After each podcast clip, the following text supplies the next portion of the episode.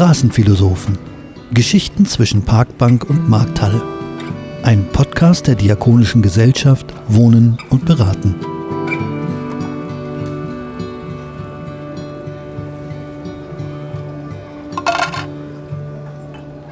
So, hier kommt nun unsere Folge Nummer zwei. Hallo an dich da draußen.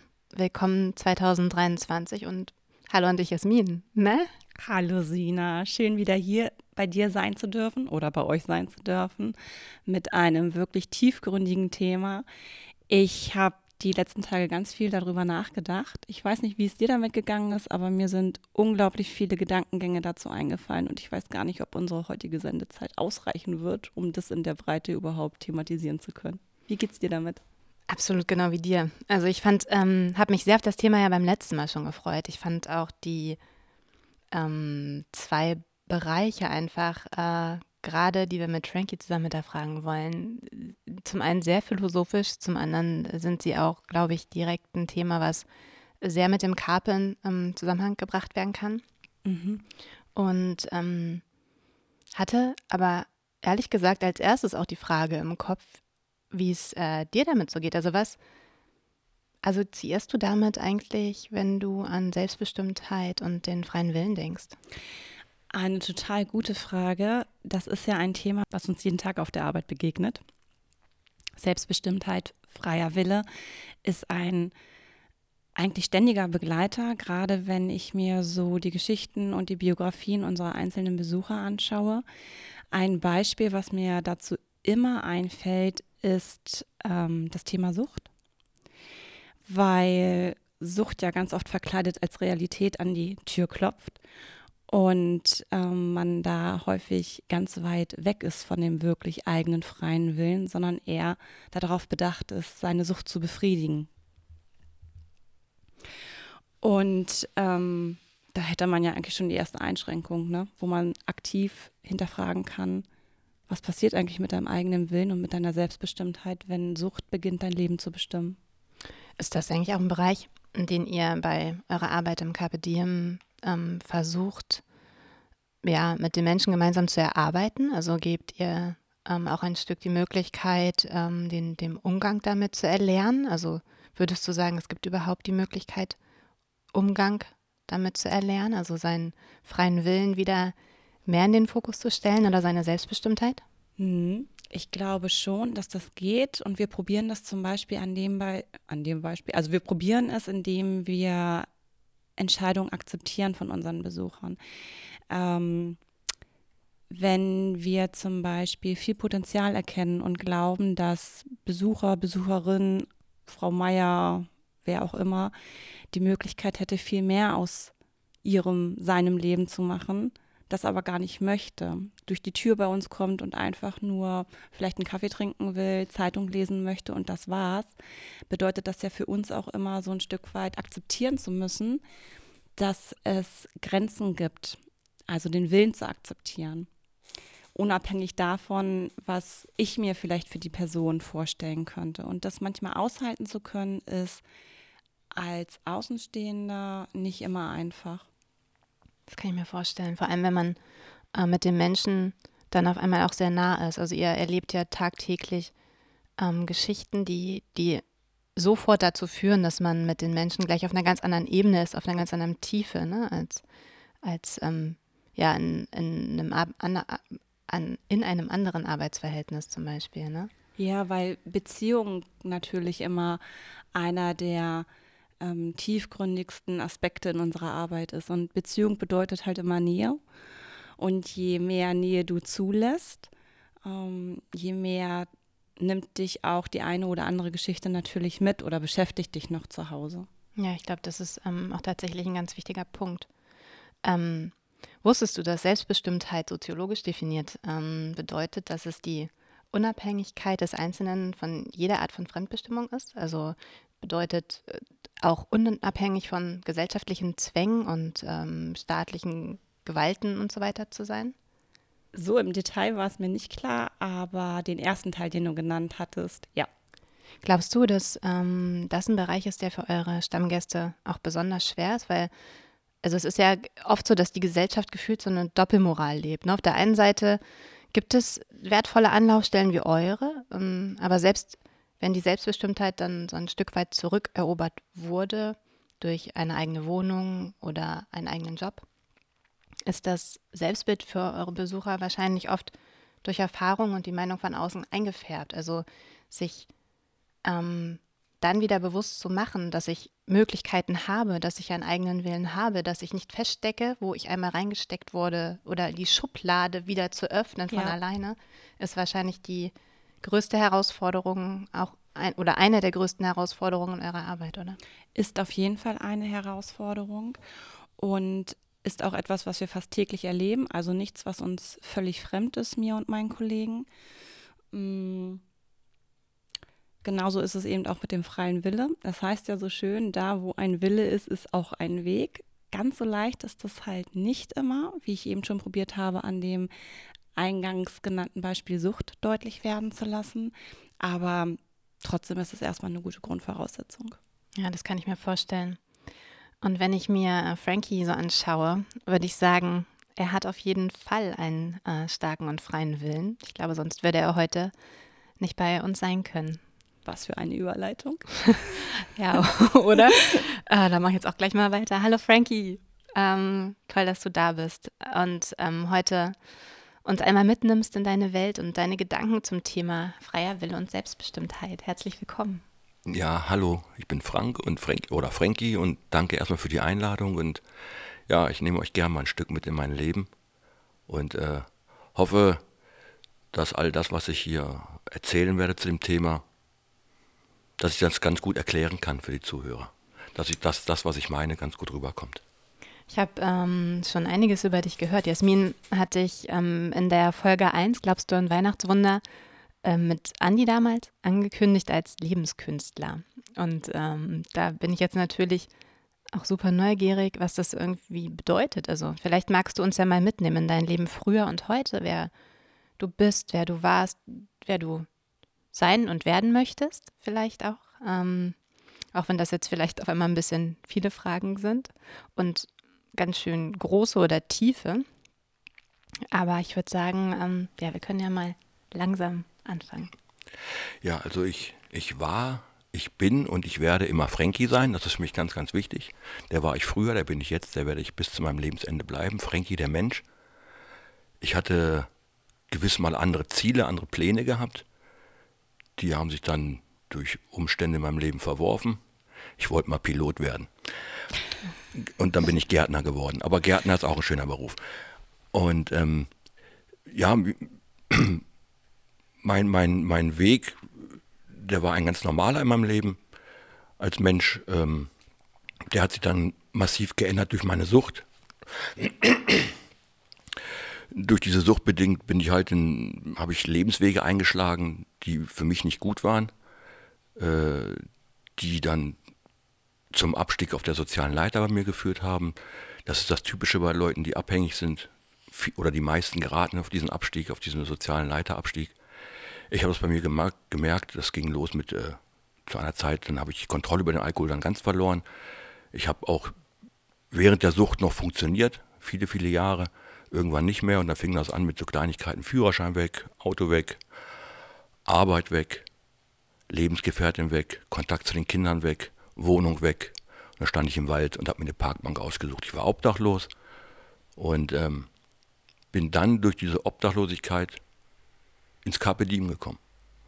Und im Carpe das war noch Vorjahrsmietszeit, da habe ich der damaligen Stationsleiterin Schöne Begrifflichkeit, ja, Frankie. Ähm, habe ich den Leuten und natürlich mir selbst ein vorgegaukelt, ich hätte noch eine Wohnung, Dach über dem Kopf, habe aber äh, draußen halt irgendwo in, in, Haus, in Hausfluren gepennt oder irgendwo, wo es die Gelegenheit gab. Und dann habe ich äh, mich entschlossen dafür, äh, nach Hilfe zu rufen, auf meine Art und Weise. Ich bin dann, äh, habe dann nachts im Carpe Diem im Hausflur geschlafen, oben vor der Haustür. Und irgendwann hat es mal, äh, hat's jemand gemerkt. Das war ja auch eigentlich mein Plan. Und äh, das ist eine doofe Art, um Hilfe zu rufen, ist ein super Umweg, aber es hat geklappt. Und dann wurde mir halt ein Zimmer zugewiesen, nebenan, in einem Obdach, Landsberger Hof. Da habe ich auch den Andi kennengelernt. Schöne Grüße, Andi Richter. Ich nenne ihn immer den Schweizer. Weil den Mann, den Mann wollte selbst die Schweiz nicht haben. Aber es ist ein super Typ, ein super Kumpel, der Andi. Und ähm, dann bin ich im Landsberger Hof gelandet äh, und von da aus ging dann der Weg Stück für Stück eigentlich bergauf, immer mal wieder bergunter. Aber wenn ich diese Kurve insgesamt betrachte, bis zum jetzigen Tag, ist doch eigentlich gut geworden, ist hochgegangen. Ich habe äh, letztendlich vom, vom, vom Alkohol weggekommen, nicht sofort, immer wieder mit Rückfällen. Zurzeit lebe ich trocken, das ist für mich wichtig. Heute bin ich trocken. Und ähm, ja, habe dann auch wieder Arbeit bekommen und äh, lebe jetzt für mich ein gutes Leben. Ich bin mit dem Leben jetzt zufrieden und das ist eigentlich das, was ich mal so gelernt habe, weil ich glaube, das ist das, was wir alle Menschen erreichen wollen. Zufriedenheit. Und ich bin wirklich gerade mhm. eben zufrieden. Ich habe tatsächlich, wenn ich ganz in mich hineingucke und wenn ich die Situation betrachte, in der ich gerade bin, ich finde da nichts zum Meckern. Ich sitze hier gerade eben, Situation, das ganz kurz noch gesagt, ich sitze hier gerade eben mit super netten Menschen irgendwie an einem Tisch, Süßigkeiten liegen vor mir, Glas Wasser, Decke über dem Kopf, gut eingeheizt. Ich kann jetzt gerade nichts zum Klagen finden. Ich weiß, dass du früher oft das Bild gebraucht hast vom Balu, dem Bär aus dem Dschungelbuch, wenn der gesungen hat. Ähm, probier's mal mit Gemütlichkeit, mit Ruhe und Gemütlichkeit. Das war ja auch so ein Bild für Zufriedenheit, angekommen sein und dass das immer so ein Zustand war, den du für dich als gut definiert hast. Ja, genau, da gibt es diese Szene am Ende des Films Dschungelbuch, dann äh, hat ja der Dschungel gebrannt und alles war im Chaos versunken und dann irgendwann zum Schluss ist alles gut und ähm, Mowgli und ich glaube, äh, der, der, der Panther, die sitzen da oben auf dem Baum und Balu, der Berg, klettert dann auch auf den Baum in der Schlussszene, klettert auf den Baum und regelt sich da oben auf dem Baum auf so einen Ast zurecht, lehnt sich zurück an den Baum auf diesem Ast und streichelt sich seinen Wanst und sagt, ja, so kann es bleiben. Und das hat sich bei mir eingeprägt, ja, so kann es bleiben. Mehr will ich gar nicht. Sag mal, Frank, ähm, das, was du gerade geschildert hast, ne, die unterschiedlichen Stationen, die du erlebt hast, auch vor allen Dingen Stationen deiner Sucht. Rückblickend, was würdest du sagen, welche Rolle hat da dein eigener Wille oder auch eben deine Selbstbestimmtheit gespielt?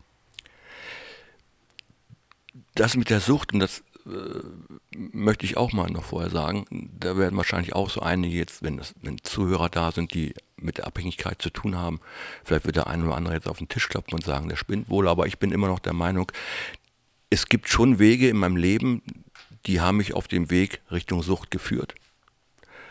Ähm, letztendlich, und das ist die Wahrheit, das ist die Realität, das habe ich auch schon oft in Gruppen gesagt, ich kann mich nicht daran erinnern, dass irgendwann in meinem Leben mal irgendein Mensch vor mir mit einer Pistole stand und gesagt hat, trinke Alkohol. Mhm. Und ich war, äh, ich bezeichne mich auch äh, nicht als jemanden, der wie Balu auf dem Baum schläft und auf dem Baum groß geworden ist. Ähm, von daher ist das für mich eine Geschichte der, der Eigenverantwortung. Ich habe mich dafür entschieden zu trinken. Meine Wege, die waren vielleicht schon ein Stück weit dahin gesteuert zum Alkohol. Aber ich habe meinen Vater gesehen, der Alkoholiker war.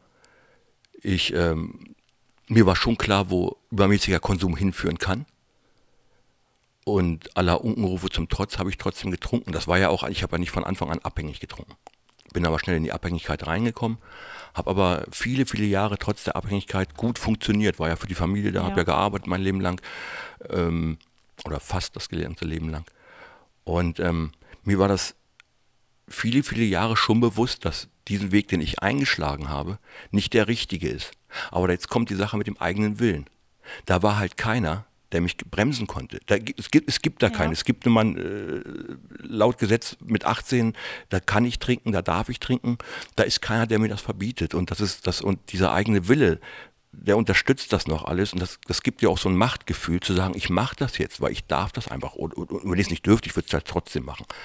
Und äh, das hat mich dann immer mehr in diese Abhängigkeit getrieben. Frankie, ähm, wie alt warst du denn oder wie ist, ähm, zu welchen Zeitpunkt ist es äh, losgegangen? Wann würdest du sagen, hast du realisiert, okay, irgendwas ist jetzt hier nicht, ist nicht mehr selbstbestimmt, ist nicht mehr, ich brauche es, ich bin äh, tatsächlich süchtig geworden? Also jetzt mittlerweile weiß ich das aus ganz vielen Therapien. Ich habe ja viele Langzeit, äh, viele, ich habe Langzeittherapien gemacht. Ich, ich bin ja bis, das Thema Alkoholsucht beschäftigt mich mein Leben lang, so schon mein halbe Leben schon. Ich bin ein neugieriger Mensch und ich weiß, die Sucht in mir, die wird nicht weggehen. Das ist eine Krankheit, die bleibt immer da. Ich habe aber, ich habe sie gestoppt. Die Möglichkeit habe ich als, äh, als Suchterkrankter. Ähm, und aufgrund vieler, vieler Gespräche und mit mir selber auch mein Leben so erforscht. Also mit 20 Jahren bin ich abhängig geworden. Das ging bei mir recht schnell. Ich habe ich hab spät angefangen mit Alkohol zu trinken. Äh, bin aber recht schnell in die Abhängigkeit gekommen, weil ich habe das äh, genossen, betrunken zu sein.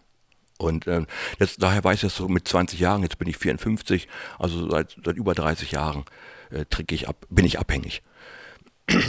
ähm, habe aber die viele, viele Jahre trotz der Abhängigkeit halt noch funktioniert. Und da äh, habe ich mir mal gedacht, das kann ja so schlimm nicht sein. Das mit meinem Verhalten, was nicht in Ordnung ist, darauf haben mich andere äh, hingewiesen.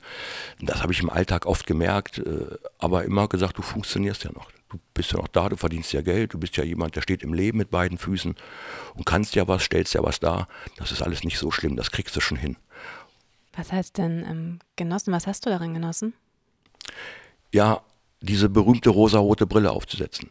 Ähm, ich habe den Vollrausch nie genossen. Aber dieses Berauschtsein, äh, mal aus einer mal aus der Realität so ein Stück weit zu entfliehen und einfach in so eine, für mich war dieses Berauschtsein immer so eine kleine, eigen, eigene, meine eigene gemütliche Welt. Da war alles schön, da war alles in Ordnung und vor allen Dingen da war alles ruhig und friedlich. Also ist es so gewesen, dass quasi der freie Wille, ähm, den Rausch in dir zu spüren, dich auch ein Stück weit aber an die Grenze gebracht hat? Würdest du sagen, ähm, dass in deinem bisherigen Leben halt dein freier Wille dich auch immer wieder an Grenzen gebracht hat? Anfangs war das der freie Wille, mich zu betrinken. Anfangs. Ähm, es gab Zeiten, da habe ich den Konsum vom Suchtmittel kontrolliert. Aber dann kommen die Zeiten, wo das Suchtmittel mir vorgeschrieben hat, wann es zu konsumieren wurde. Und das hat dann mit freiem Willen nicht mal ansatzweise etwas damit zu tun. Das ist die Gefangenschaft der Sucht und da hört der freie Wille. Da gibt es das, dieses Thema freie Wille überhaupt nicht mehr existent. Ist denn für dich der freie Wille eher ein Fluch oder ein Segen? Gerade wenn du auch auf deine Suchterkrankung schaust, weil ich habe eben schon gedacht, als ich dir zugehört habe, dass der Wille ja auch dazu führen kann, sich gegen die Sucht zu entscheiden und einen anderen Weg einzuschlagen. Ja, das ist tatsächlich Segen und Fluch. Also Segen, der eigene Wille für mich, bin, bin Christ, der eigene Wille, das ist für mich eine Gabe, die uns Gott, die, Gott gibt uns Menschen den eigenen Willen. Äh, aber Gott sagt auch, das ist eine Sache, da mische ich mich nicht ein, das kann und will ich nicht. Ihr müsst das schon wirklich selbst mit euch ausmachen. Und da kommt dann meistens der Fluch, der Fluch in Form von Konsequenzen, ne, die wir durch unser Fehlverhalten, die durch den eigenen Willen oft passieren, die wir, mit denen wir auch dann leben müssen mit den Konsequenzen. Und das hat mich dann immer dazu gebracht, zum Beispiel bei Rückfällen ich war mehrere Jahre trocken und ähm, wusste, was es ist, was es für mich bedeutet, wieder einen Alkohol anzufassen. Dann spielt auch wieder das Suchtgedächtnis eine große Rolle, aber auch der eigene Wille. Ich, ich war so weit geschult und informiert über die Krankheit, dass mir klar war, ich kann auch, bevor ich anfange zu trinken, mir Hilfe suchen durch Gespräche in Gruppen äh, etc. Aber dieser eigene Wille in Verbindung mit der Sucht, mit dem Suchtgedächtnis, ist dann so stark, dass ich halt doch dann zur Flasche gegriffen habe. War ja mein Wille. Kein Mensch konnte mich bremsen, der liebe Gott auch nicht. Der hat gesagt, ich halte mich da raus. Die Konsequenzen musst du ertragen. Die Konsequenzen waren in der Regel die Klinik Königslutter, Entgiftung, Aufenthalte bei Therapieeinrichtungen. Und da war, immer war mir das klar, wenn ich wieder mal in Königslutter im Zimmer lag, auf die Decke geguckt habe, tja, was hast du nun gemacht? Und dann hat dann wirklich Gott zu mir gesprochen hm. und hat zu mir gesagt, tja Junge, das sind die Konsequenzen. Ich habe dich am Trinken nicht hindern wollen, nicht können Will ich auch gar nicht. Aber die Konsequenzen, die musst du jetzt durchziehen. Aber ich bin bei dir, hat Gott gesagt. Wir schaffen das zusammen. Das war mal ein schönes Gefühl. Warst du nicht alleine, ne? Nee, nie alleine. Der liebe Herr Jesus war immer dabei. Hast du ähm, durch deine Sucht zum Glauben gefunden oder warst du schon immer ein, ein, gläubiger Mensch? War das, ist das was, was dir dein Elternhaus mitgegeben hat?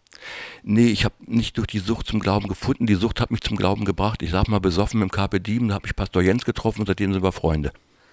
Weißt du, der Jens, der ja eigentlich bei der ersten äh, Folge dabei sein sollte und dann leider nicht konnte, auch mal schöne Grüße an ihm an diese Stelle gesendet. Ja, Grüße an meinen Hasen. Huhu. Hallo Jens. ja. Ja, genau. Und äh, das, da habe ich damals den, den, Pastor Jens kennengelernt, den Michael, äh, Jens Michael Schütz. Und ähm, der hat mich da mitgenommen oder mich eingeladen, mal zum Gottesdienst mal reinzukommen, da in die Gemeinde. Und das war jetzt vor knapp zehn Jahren und da gehe ich heute noch regelmäßig hin, bin da aktiv in der Gemeinde, fühle mich da super wohl und habe dann auch natürlich den Glauben, zum Glauben richtig gefunden. Dass es Gott gibt, so die übliche Geschichte, das wusste ich schon. Aber Gott lässt mich in Ruhe, ich lasse Gott in Ruhe, da kommen wir schon klar. Das ist ja die Geschichte, die ganz viel so erzählen. Aber ich habe dann wirklich gelernt, dass Gott auch für mich eine ganz, ganz große Stütze ist. Ich würde da gerne einmal kurz was zu sagen wollen, weil es mich so ähm, innerlich einfach gerade getoucht hat. Ich finde, an dem, was du gerade beschrieben hast, wird nochmal so deutlich, was Glaube auch bewirken kann. Man sagt ja auch so schön, der Glaube kann Berge versetzen. Und ich glaube, für jemanden, der mit so einer Krankheit sich auseinandersetzen muss und da so eine Kraftquelle drin findet, kann das echt eine richtig gute Unterstützung sein, durch schwere Zeiten zu kommen. Gerade dann, wenn die Sucht wieder anfängt, ähm, an den Schlüsseln zu rütteln und zu sagen, huhu, komm mal her zu mir. Ja, ganz genau. Und solche, solche Sachen erlebe ich halt oft. Äh, oft nicht, aber ich erlebe solche Sachen, dass ich ähm, in Situationen komme, wo ich sage, hui, jetzt könnte es brenzlig werden. Und dann tatsächlich sage, lieber Gott, jetzt gib mir bloß die Kraft, bitte sei bei mir oder du bist bei mir, danke, dass du bei mir bist und mir die Kraft gibst zu widerstehen. Das ist dann in diesem Augenblick, ist das auch für mich eine ganz, ganz große Hilfe, weil ich weiß, der ist halt da. Ich habe über Gott hinaus auch noch andere Netzwerke, tolle Leute. Guck mal, ne, Jasmin, wir haben auch schon oft gequatscht über Sucht und, und wenn es mir nicht so gut ging. Und ich habe mir im Laufe der Zeit ein ganz tolles Netzwerk aufgebaut mit ganz vielen Leuchttürmen, die mich am Ufer begleiten auf meiner Fahrt mit dem Boot auf dem großen See. Und da sind immer so Stellen, wo ich anlegen kann. Unter anderem ist das der Pastor Jens, Jasmin ist das. Und äh, der ganz große Leuchtturm ist Jesus natürlich für mich. Das ist das Licht. Also wenn ich das richtig verstehe, ist es auch so, dass du ähm, dadurch, dass du dich nicht alleine fühlst, also hast du ähm, immer jemand oder etwas, wie auch immer wir es jetzt betiteln wollen, an deiner Seite, was ähm, dir auf deiner Schulter sitzt und sagt, äh, okay, hier sind die Konsequenzen, überlege dir gut, ob du in diese Richtung gehen willst oder nicht. Ähm, ist es denn so, dass du sagen würdest, dass mh, hm, der freie Wille und die Selbstbestimmtheit im Grunde das gleiche für dich sind oder ist es ein Unterschied? Es gibt ja die Meinung, dass äh, der freie Wille eigentlich nur eine Illusion ist. Nee, da bin ich anderer Meinung. Also die, die Sache mit der Selbstbestimmung. Ohne den freien Willen würde es für mich die Selbstbestimmung gar nicht geben. Denn ich lege fest, durch meinen freien Willen, wo der Weg lang geht. Ne, wir haben letztens mal so eine schöne Geschichte gehabt von dem Auto des Lebens. Da habe ich mal in so einem Buch gelesen von einem Doktor der Theologie. Das Buch heißt Die Sünde. Und da ist eine Geschichte drin. Und zwar äh, ähm, wir, das geht für uns alle Menschen. Wir sitzen alle in unserem Lebensauto. Am Anfang der Zeit in dem Lebensauto sitzen wir halt im Kindersitz auf, auf der Rückbank. Mama oder Papa, Papa oder Mama fährt das Auto. Wir können also nicht entscheiden, welche Abfahrt wir nehmen auf der Autobahn, welche Ausfahrt wir nehmen. Ob es links geht, rechts rum oder gar. Wir können das nicht entscheiden. Wir sitzen einmal drin in unserem Lebensauto. Dann kommt aber irgendwann der Punkt, wo wir nach vorne wechseln. Na, wir gehen aus dem Kindersitz raus, wir sitzen, nach, wir sitzen vorne, mal erstmal auf dem Beifahrersitz, da können wir schon ein bisschen mitsprechen so verbal ins Lenkrad greifen. Papa, die Ausfahrt wäre die bessere gewesen. Aber Papa fährt trotzdem noch oder Mama. Und dann kommt aber auch der Zeitpunkt irgendwann mal, da sitzen wir am Steuer. Und jetzt ist der eigene Wille, jetzt setze ich den Blinker. Ich nehme die Ausfahrt, die ich will und bestimme damit die Richtung, wo mein Leben hingeht. Das ist die Selbstbestimmung. Also ohne den eigenen Willen, für mich geht es mit der Selbstbestimmung nicht. Ich führe den Weg. Ich öffne die Tür, ich öffne das Tor, ich gehe den Weg. Aber wichtig ist auch, steht auch in dem Buch drin, finde ich ganz toll. Wir stehen nämlich immer vor zwei Wegen. Der eine ist der richtige, der eine ist der falsche. Das kriegen wir nur heraus, wenn wir den Weg gehen, ob es der falsche oder der richtige ist. Das Falscheste ist aber, wenn wir Menschen gar keinen Weg gehen. Setzt die Segel und fahrt los. Ahoi. Ich finde, das ist ein total interessanter und schöner Ansatz, auch ein ganz tolles Bild, was du da gewählt hast. Ich kann mich erinnern, wir hatten das ja letzte Woche, glaube ich, erst nochmal ne, aufgegriffen. Wenn du dir was wünschen könntest für die Besucher, beispielsweise aus dem Carpe Diem zum Thema eigener Wille oder eben auch Selbstbestimmtheit, was wäre das, Frank? Was würdest du denen mitgeben? Oder generell Menschen, die in Tagestreffs gehen, unabhängig jetzt vom Carpe, allgemein. Ja, genau, vielleicht auch ähm, auf die Gesellschaft als Ganzes so betrachtet. Das wäre, glaube ich, auch interessant für die Menschen, denen es halt generell nicht so gut geht oder ähm, die sich halt irgendwie etwas hart erkämpft haben, ähm, um wieder teilweise so ein geregeltes und, und äh, sinnhaftes Leben zu führen? Ja, da fällt mir auch eine Geschichte aus der Bibel ein. Passt ja so kurz nach Weihnachten. Als die Maria, die kennt jeder, die Mama von Jesus. Als sie Maria auf den Engel traf und der dann sagte, Maria, du wirst bald schwanger werden und den du da ge gebären wirst, das wird mal der richtig große hier. Äh, da hat der Engel zu Maria gesagt, und jetzt kommen diese tollen Worte, fürchte dich nicht. Und das wünsche ich mir nicht nur für die Besucher im Carpe Diem, für die natürlich auch, aber eigentlich für alle, die gerade in irgendwelchen Situationen sind, in denen es nicht so gut geht, die, die ganzen Krisenzeiten, gerade eben Krieg und mhm. alles wird teurer. Dieser Satz, fürchte dich nicht, das zu verinnerlichen, dass es doch weitergeht, dass man sich halt als Mensch dann jetzt kommt auch der eigene Wille wieder. Komm, jetzt mach mal das, was du willst. Reiß dich zusammen, hab einfach keine Angst.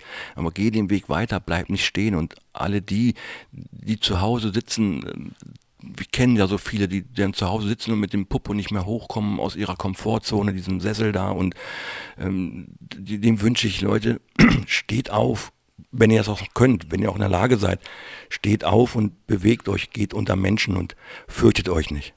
Ich glaube, Angst ist auch einfach ein total schlechter Begleiter, oder Sina? Wie würdest du das sehen?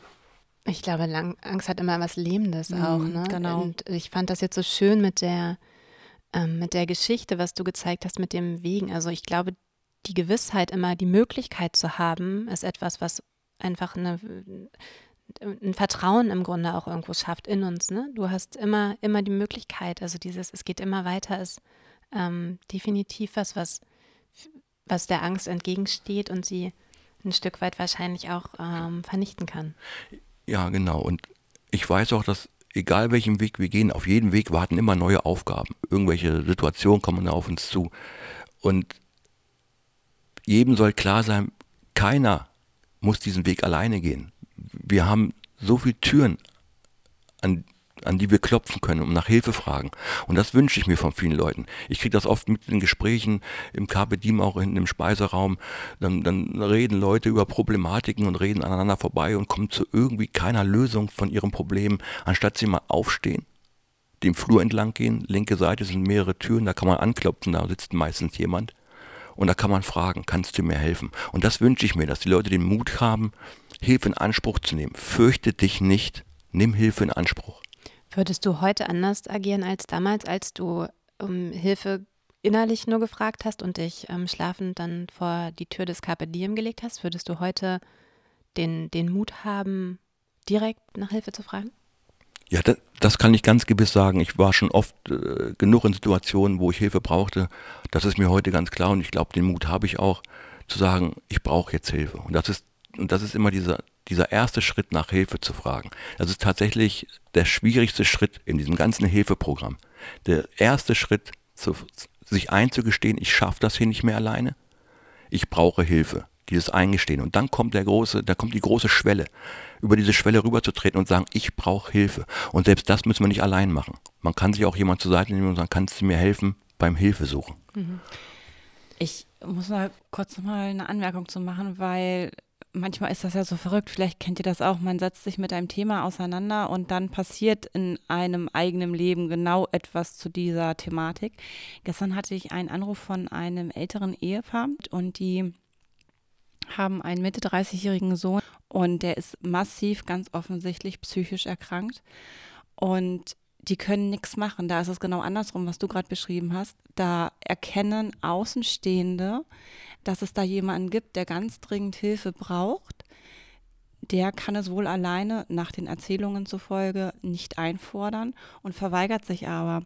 Also Mama und Papa sehen, der kriegt es alleine nicht hin. Ich könnte das jetzt noch beliebig weiter ausführen, aber einfach damit man mal so eine Idee kriegt, ne, was es auch gibt, wenn Menschen sich an uns wenden. Und die sagen, wir können einfach nichts machen, weil sein Wille dagegen steht. Also das geht halt auch genau andersrum, will ich einfach damit beschreiben, ne? dass ähm, jemand sagt, ich erkenne da so einen großen Hilfebedarf, aber weil der Wille so was Heiliges ist, so ein hohes Gut, kann man ihn nicht einfach entmächtigen und sagen, so, jetzt gehst du zum Arzt und dann kriegst du Medikamente A, B, C und dann wirst du wieder eingestellt und kommst wieder ähm, geerdet auf den Boden der Tatsachen zurück. Und die waren so verzweifelt gestern, weil sie einfach nicht wussten, was sie noch machen sollen, weil der eigene Wille des Sohnes dagegen gesprochen hat. Wie gehst du mit solchen Situationen um? Also in der Situation selber ähm, da funktioniere ich einfach so ein bisschen, wie Frankie das gerade beschrieben hat. Ne? Funktionieren im Sinne von, du bist in deiner Rolle drin, in deiner Profession und dann wird das so bearbeitet, ähm, wie die einzelnen Schritte dazu sind, beziehungsweise das beantwortet, was an dich herangetragen wird. Aber hinterher ähm, muss ich schon sagen, gibt es einen emotionalen Fingerabdruck von solchen Gesprächen, wenn Eltern so verzweifelt um das Leben ihrer Kinder bangen und einfach aus tatsächlich Mangel an Möglichkeiten, es gibt gerade nichts, was man machen kann, um diesen Menschen ähm, zu helfen, dann ist das schon manchmal sehr schwer auszuhalten. Und da muss ich, manchmal muss ich auch darüber echt weinen, weil wenn du mit so viel echter Emotion, und das macht ja diesen Job einfach aus, da ist hier nichts Gestelltes. Ne? Hier kommen ja keine Schauspieler bei uns in die Tür oder rufen an. Das ist zu 100 Prozent authentisch. Und das ist schon, also manchmal ist das schon sehr bewegend. Zu diesem eigenen Willen noch kurz zu sagen. Das ist tatsächlich so, was Jasmin gerade sagte. Ich, ich habe auch schon Menschen kennengelernt, auch im Carpe die sind mittlerweile verstorben. Und, äh, den, den, den, hast du Hilfe angeboten. Ja. Und die haben sich aber dann, und das im klaren Bewusstsein, äh, dafür entschieden, nämlich durch den eigenen Willen. Nee, ich lass mir aber nicht helfen. Ich mhm. gehe jetzt diesen Weg weiter mit, dem, mit, dem, mit der absoluten Gewissheit, ich sterbe daran. Und ein paar Tage später waren die tot. Ja. Ich, das ist für mich, also ähm, wenn ihr das so erzählt, das ist, also ich weiß gar nicht, was ich dazu sagen soll. Das ist wahnsinnig emotional und auch so tiefgreifend, wenn man sich überlegt, was der freie Wille dann in dem Fall auch wieder für ein Fluch ist, ne? Weil du Absolut. müsstest, du müsstest eingreifen und du würdest so gerne, weil du es aus der Perspektive, ähm, in der du gerade bist, sehr viel besser beurteilen kannst als die Person selbst. Also, ähm, Frankie, wie ist das bei dir gewesen? Wann hast du dich denn das erste Mal so ganz intensiv mit dem freien Willen auseinandergesetzt und, und warum? Das, das war damals, als ich aus der Obdachlosigkeit äh, in diesem Landsberger Hof da gelandet bin. Da habe ich mir echt dann so Gedanken gemacht, äh, wie, wie, wie, wie, wie bist du hier eigentlich gelandet, Frank? Was ist mit dir los? Und dann habe ich, äh, das war dann zu der Zeit, habe ich auch schon Gott kennengelernt.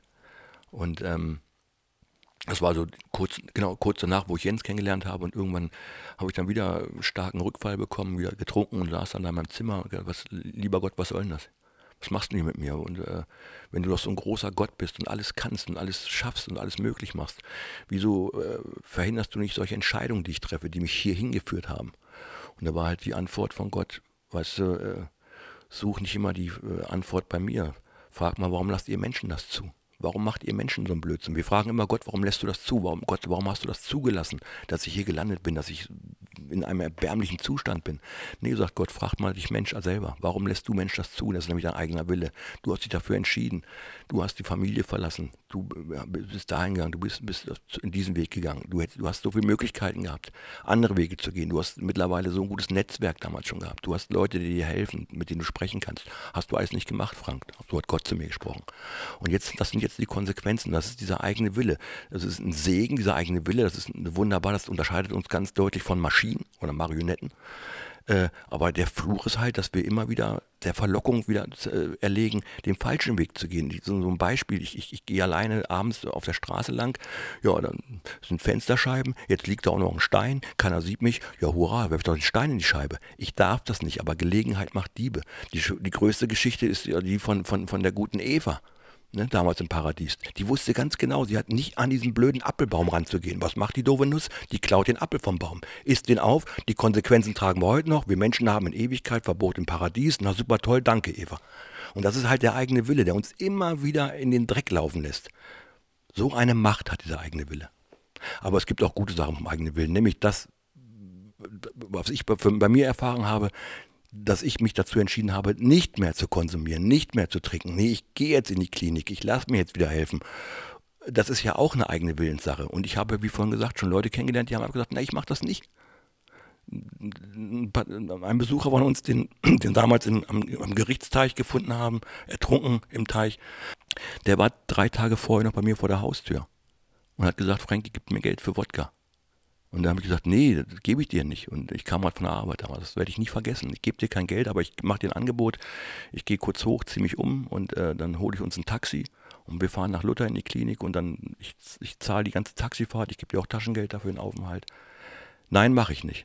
Aber du weißt, du machst nicht mehr lange. Als, als, als Suchterfahrener habe ich das gesehen bei diesen Menschen. Da ist der Zug bald abgefahren. Ich mache es aber trotzdem nicht. Und drei Tage später lag der ertrunken tot im Teich. Ist besoffen da reingefallen, hat irgendwelche Anfälle bekommen, zusammengeklappt und war halt tot. Das ist auch eine, eine Willenssache. Natürlich spielt da auch ganz groß die Sucht mit. Aber ich habe den ja ganz klar vor zwei Möglichkeiten gestellt. Ich habe ihm das ja angeboten. Nein, war ganz klar nein. Das ist dieser Fluch des eigenen Willens, dann noch die Sucht dazu. Und dann kommst du zu solchen Entscheidungen, die nicht gut sind. Ja, ein gutes Beispiel, was ich zu Beginn versucht habe zu untermauern, das auszuhalten, wenn sich jemand gegen etwas objektiv betrachtetes, Gutes entscheidet. Ne? Wenn du weißt, da geht jemand wahrscheinlich, äh, also da hat jemand nicht mehr so lange Lebenszeit vor sich, weil die Sucht einfach schon so weit den Körper angegriffen hat, dass ähm, man da nicht mehr viel entgegenzusetzen hat. Und derjenige für sich aber trotzdem nicht die andere Richtung einschlägt, kannst du nichts machen. Ich glaube, was ähm, dann nur hilft für einen selber, damit man an solchen Themen also auch nicht kaputt geht, weil wenn man sich überlegt, dass du mit dem noch gesprochen hast drei Tage vorher oder wie bei dir, Jasmin, dass die ähm, Eltern dich anrufen und verzweifelt sind, dass man weiß, du hast auch nicht alles in deiner Verantwortung. Also das ähnlich wie du sagst, Frankie, was du erzählt hast mit dem ähm, Thema, dass wir für uns selbst auch verantwortlich sind. Also du musst die Konsequenz für dich tragen und du musst die Verantwortung für dich übernehmen. Und ich glaube, auch wenn das schwer ist, das zu akzeptieren, und ich glaube, das ist ähm, auch immer wieder eine Herausforderung, also für euch beide vor allem, wenn ich das höre, ähm, es ist trotzdem der Punkt zu wissen, ich, mein Einflussbereich geht nur in einem bestimmten Radius, ist nur in einem bestimmten Radius möglich. So wie du sagst, ich biete es dir an, nimm meine Hand und wir machen es zusammen wenn ähm, derjenige die Hand ausschlägt, dann hast du es wenigstens versucht, auch wenn das wahrscheinlich kein, kein Trost ist oder sich wie eine Floskel anhört, was es nicht ist. Ähm, aber man hat die Verantwortung, die man versucht hat zu übernehmen, ja auch ein Stück weit gegeben und für sich übernommen.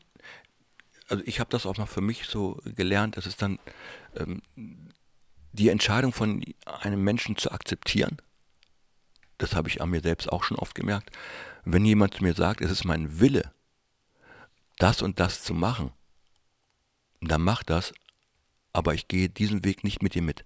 Denn das ist auch mein Wille. Ich gehe diesen Weg nicht mit. Da musst du diesen Weg allein oder mit irgendjemand anders gehen. Aber ich entscheide mich durch meinen freien Willen auch beeinflusst. Ich gehe diesen Weg nicht mit. Ich will das einfach nicht. Wenn du meinst, du musst dich totsaufen wie in diesem Fall, dann mach das, aber da gehe ich nicht mit. Und das ist auch meine freie Entscheidungskraft. Ähm, ich weiß nicht, ob ich das schon gefragt habe, aber darf ich dich nochmal fragen, in welchen Situationen du ähm, in diesen Rückfallmodus gekommen bist? Was, ich, also hast du da den Sinn verloren für das große Ganze? Was, was war der Punkt, warum du schwach geworden bist? Das ist, bei mir ist das tatsächlich, das hört sich manchmal äh, für einen Laien befremdend an. Wenn es mir zu gut geht, dann setze ich noch einen drauf. Also ich, ich trinke nicht aus Angst, nicht vor Schmerzen, nicht wegen Depressionen. Ich benutze den Alkohol nicht als Medikamentersatz. Tatsächlich ist mein Problem die Euphorie. Wenn es mir richtig gut geht, und dann werden ja so Endorphine im Gehirn ausgesetzt, da, da findet ja ein Prozess statt im Gehirn, und dann schaltet sich das Suchtgedächtnis wieder ein. Und das Suchtgedächtnis sagt mir dann, na Frankie, geht's dir gut? Ja. Du, ich habe da noch eine Idee, wir können noch einen draufsetzen. Bei Penny gibt es den Wodka für 4,98. Hurra, und schon wird's gefährlich. Euphorie ist für mich ganz gefährlich. Ich muss immer gucken, dass es mir gut, gut geht. Ein Fulltime-Job. Ein Fulltime-Job, aber ein Fulltime-Job, der auch immer wieder abends belohnt wird, wenn du den Job gut gemacht hast. Mit Sicherheit, weil jeder Tag zählt, ne? Recht so. Das ist äh, eigentlich jetzt auch eine, eine, schöne Überleitung zur Abschlussfrage. Ähm, Carpe Diem heißt ja zwar nicht jeder Tag zählt, aber nutze den Tag. Und wir haben ähm, überlegt, dass wir ganz gerne mal am Ende, auch wie in Folge 1 schon, eine Inspiration mitgeben wollen für die Menschen, ähm, die uns hören und ähm, denen es vielleicht auch nicht so gut geht und die Lust haben, sich inspirieren zu lassen. Ähm, welcher Rat, Tipp oder Impuls hat dir in deinem Leben bisher am meisten geholfen, Frankie? Ja, für mich, für mich gilt halt so ein Grundsatz, beweg dich solange du das noch kannst. Das gilt jetzt natürlich nicht für Menschen, die, die irgendwo auf psychisch-physischen Grund, äh, Voraussetzungen oder, oder Einflüssen das nicht können, aber äh, für die, die sich wirklich bewegen können, den äh, rate ich, das ist äh, auch ein, ein, ein Auf, Aufruf von einer Predigt gewesen, setzt die Segel und fahrt los. Bleibt nicht zu Hause sitzen, denn äh, ich weiß das, wie schlimm das ist, wenn man sich isoliert. Sucht treibt in die Isolation. Und ähm, das hatte ich mal von Jasmin gehört, auch ein ganz tolles Ding. Während der Sucht habe ich versucht, in der Distanz Sicherheit zu finden. Das ist ein Irrglaube. Wir Menschen brauchen Nähe und keine Distanz. Und darum rate ich jedem, der es noch irgendwie kann, steigt aus aus eurer Komfortzone und bewegt euch zu Menschen hin. Ich habe mal jemanden kennengelernt. Das ist eine witzige Geschichte. Tatsächlich hat der Arzt dem diagnostiziert, Sie haben gerade eine depressive Phase. Da hat dieser Typ gesagt, nur eine Phase, kann ich nicht depressiv sein, weil dann könnte ich mich in meinem Elend ausruhen. Weil es gibt Menschen, die baden auch gerne in ihren Krankheiten. Und denen rate ich alle, steigt aus eurer Badewanne aus, geht los, setzt die Segelfahrt los, sucht die See zum Menschen, die Nähe zum Menschen, sucht das Gespräch, kommt zueinander, habt Kontakt, seid, habt ein Miteinander. Das hilft immer. Allein sein ist doof. Frankie, das ist ein, also ich kann da eigentlich mich nur anschließen und sagen, dass es ein wunderbarer Impuls ist und dass du den Nagel da ziemlich auf den Kopf getroffen hast. Ähm, danke, dass du heute bei uns warst und unsere Runde hier bereichert hast. Ich fand es mega. Vielen Dank. Ähm, vielleicht kommst du einfach nochmal wieder, habe ich gerade gedacht. Echt. Also ähm, es war wirklich richtig, richtig bereichernd, nicht nur für uns, sondern bestimmt auch für unsere Besucher und diejenigen, die uns heute zuhören oder noch zuhören werden. Oder Sina, was meinst du? Ich würde sagen, es war ein wunderschöner Abschluss äh, für unsere Folge 2, Frankie. Ich habe äh, ganz oft in unserem Gespräch Gänsehaut gehabt. Ich bin teilweise auch jetzt noch, äh, wenn ich darüber nachdenke, was ihr jetzt alles erzählt habt, ein ähm, bisschen sprachlos, was für einen Podcast natürlich irgendwie nicht geht, aber äh, tatsächlich war es ähm, ein echtes Vergnügen, an dir auch zuzuhören. Danke für deine Geschichten, danke für deine Offenheit ähm, und für den Gedankenaustausch. Und ich möchte mich bei euch bedanken. Für mich hat hier gerade eine Selbsthilfegruppe stattgefunden. Dankeschön. Sehr gerne die Rechnung kommt, Frankie. Ja. Ne? Du weißt ja, wie das läuft. Ja, ich zahle einen Raten. Genau, kannst du machen. Nee, nee ich mal dir dann wieder ein Bild. Eine Dankeskarte, bitte. Jawohl. Ähm, ich würde auch nochmal dir Danke sagen, Jasmin, ähm, auch für deine Offenheit und dass du uns so ein bisschen wieder näher mitgenommen hast in, in deinen Arbeitsalltag. Ich bin gespannt, wie das in Folge 3 jetzt wird. Da kommt der Jörg zu Besuch. Genau. Und wir sprechen über das Thema, was äh, super anknüpft an das heute. Es geht nämlich um äh, das Zurück ins Leben finden. Ja, und ich glaube, auch das wird ein total ähm, schönes Zusammensein oder Zusammenkommen sein, weil Jörg für mich so ein Paradebeispiel von einer Erfolgsgeschichte ist. An seiner Story kann man total gut erkennen, dass es nie zu spät im Leben ist, sich für einen neuen Weg zu entscheiden. Und dass, wenn man das macht und sich anfängt zu bewegen, so wie das Frankie gerade gesagt hat, ähm, damit in der Regel auch belohnt wird. Also man darf wirklich gespannt sein. Großartig. Ich glaube, die nächste Folge gibt es dann wieder am 20. Das wäre der 20.02. Das ja. ist dann die Folge 3. Wir würden uns freuen, wenn ihr uns teilt und äh, von uns erzählt. Ganz aus freiem Willen natürlich. Und danke äh, für die Zeit, die du beim Hören bei uns verbracht hast. Ähm, bis bald, würde ich sagen. Auf Wiedersehen. Tschüss. Tschüss. Danke fürs Zuhören. Dieser Podcast wird unterstützt durch die Filmburg und Still.